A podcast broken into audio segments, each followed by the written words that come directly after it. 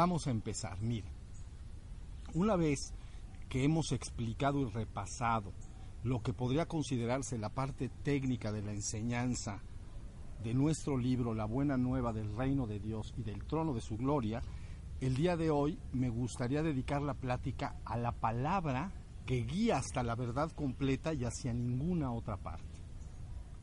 Pero antes de esto me gustaría hacer algunas aclaraciones. Mire, en la presentación de algunas ediciones de la Biblia se explica entonces que la Biblia nos comunica de modo inmutable la palabra del propio Dios. Si esto fuera así, entonces ninguna palabra de la Biblia podría cambiarse, modificarse o contradecirse, puesto que estas palabras serían entonces la verdad misma transmitida por Dios a la humanidad y por lo tanto tan inmutables como lo es Dios mismo. Sin embargo, es evidente que en la Biblia esto no sucede así. Les daré tan solo dos ejemplos para darme a entender. Miren, primero, en el Antiguo Testamento, por ejemplo, en uno de sus pasajes, Yahvé Elohim ordena en uno de sus mandamientos, no matarás, como todos sabemos. Sin embargo, más adelante, entonces en otro pasaje, Yahvé Elohim mismo ordena matar a los propios israelitas que no obedezcan y hagan adecuadamente los ritos de sacrificios de ganado y de aves. Luego entonces, Yahvé Elohim mismo instruye a los israelitas en relación a la conquista de las ciudades lejanas y que no se rindan ante ellos. Y entonces les ordena, entren en esas ciudades y maten a todos los varones.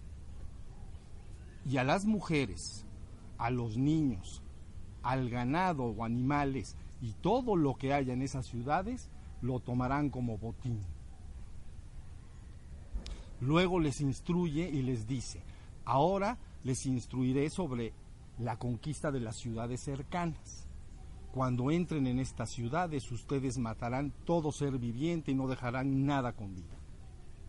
Es decir, hombres, mujeres, niños y animales por igual. Como vemos, estos pasajes son altamente contradictorios entre sí y en ningún momento dan un solo y único mensaje inmutable y eterno. Luego entonces Yahvé Elohim no debe ser considerado el único Dios verdadero, cuya palabra por definición tendría que ser tan inmutable como es él mismo. Más bien Yahvé Elohim debe ser considerado entonces como una potencia o un ser espiritual involucrado con la creación del universo en general y con el devenir histórico del ser humano en particular.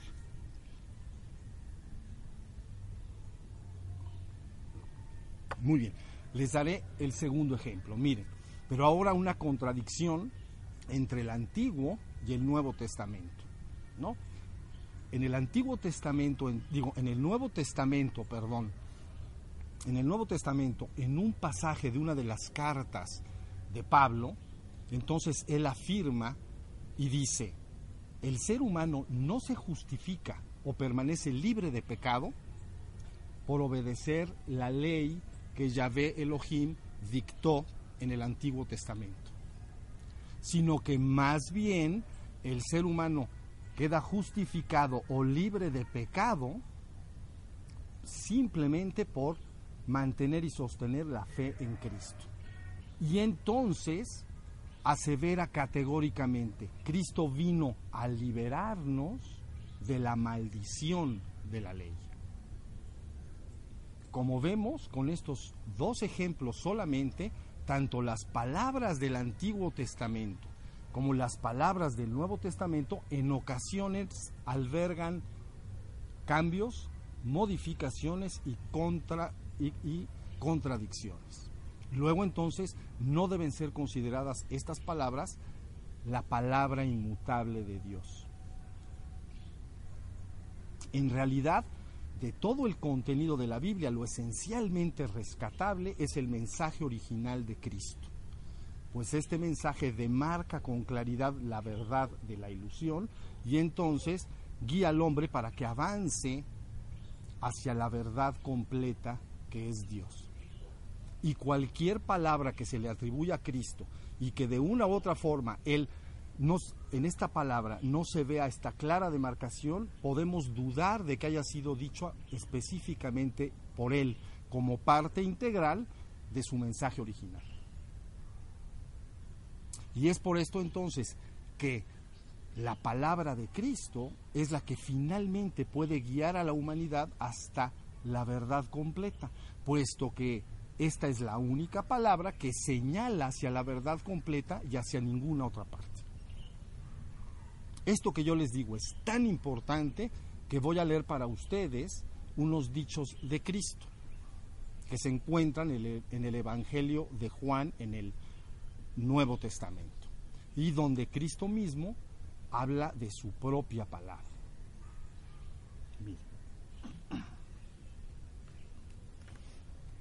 Vamos a leerlos todos. Uno. En verdad, en verdad os digo, el que escucha mi palabra y cree en el que me, en el que me ha enviado, tiene vida eterna y no incurre en juicio, sino que ha pasado de la muerte a la vida. Dos, el espíritu es el que da vida, la carne no sirve para nada. Las palabras que os he dicho son espíritu y son vida. 3. Si os mantenéis en mi palabra, seréis verdaderamente mis discípulos y conoceréis la verdad, y la verdad os hará libres. 4. Tratáis de matarme, les está hablando a la gente. Tratáis de matarme porque mi palabra no prende en vosotros. Yo hablo lo que he visto donde mi Padre. 5. Pero a mí, como os digo la verdad, no me creéis. 6. El que es de Dios escucha las palabras de Dios. Vosotros no las escucháis porque no sois de Dios. 7. En verdad, en verdad os digo, si alguno guarda mi palabra, no verá ni probará la muerte jamás. 8. Si yo me glorificara a mí mismo, mi gloria no valdría nada. Es mi Padre quien me glorifica, de quien vosotros decís, Él es nuestro Dios, y sin embargo no le conocéis. Yo sí que lo conozco, y si dijera que no lo conozco, sería un mentiroso como vosotros, pero yo le conozco y guardo su palabra. 9. Mis ovejas escuchan mi voz. Yo las conozco y ellas me siguen. Yo les doy vida eterna y no perecerán jamás. Y nadie las arrebatará de mi mano. 10. Si alguno oye mis palabras y no las guarda, yo no le juzgo, porque no he venido a juzgar el mundo, sino para salvar el mundo. 11. Porque yo no he hablado por mi cuenta, sino que el Padre que me ha enviado me ha mandado lo que tengo que decir y hablar. Y yo sé que su mandato es vida eterna. Por eso lo que yo hablo, lo hablo como el Padre me lo ha dicho a mí. 12. Si alguno me ama, guardará mi palabra y mi Padre le amará, y vendremos a Él y haremos morada en Él. Volveremos en particular sobre este versículo la semana que viene, muy importante. 13. Vosotros estáis ya limpios gracias a la palabra que os he anunciado.